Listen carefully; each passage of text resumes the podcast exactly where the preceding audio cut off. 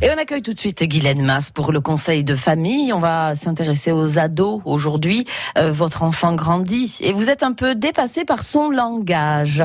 Alors, quelles sont les expressions des ados aujourd'hui, Guylaine? Ah, la vie des ados se résume à chatter sur smartphone avec plein d'émoticônes. Ben oui, votre ado utilise euh, des expressions qu'on ne comprend pas toujours, voire même euh, des fois jamais.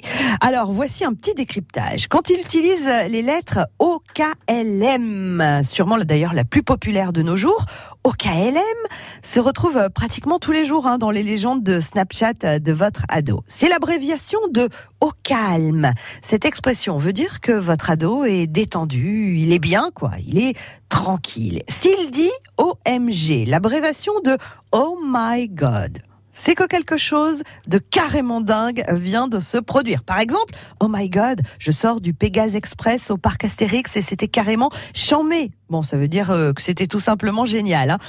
WTF, abréviation de what the fuck.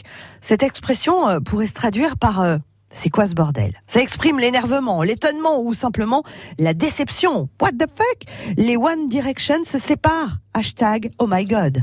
C'est un florilège. Qu'est-ce qu'ils utilisent encore comme expression les ados? Être perché. Mais t'es perché, toi. On va faire simple. À l'époque, on disait, mais t'es à l'ouest, toi. Eh bien, être perché, ça veut dire euh, la même chose. Ça veut dire euh, être à côté de la plaque. Le mot yeuve. Alors, euh, celle-ci, elle est juste pour vous, pour nous. Oui, chers parents, c'est le mot qui nous décrit dans le langage des ados. Pour dire vieux, eux, ils se contentent de dire yeuve. Et puis euh, être en bad. Alors je suis en bad, ma copine m'a plaqué. Ou je suis en bad, il y a plus de choc à pic. Alors la alerte rouge, votre enfant, votre ado est triste. Et même s'ils utilisent encore euh, les mots cool ou genre.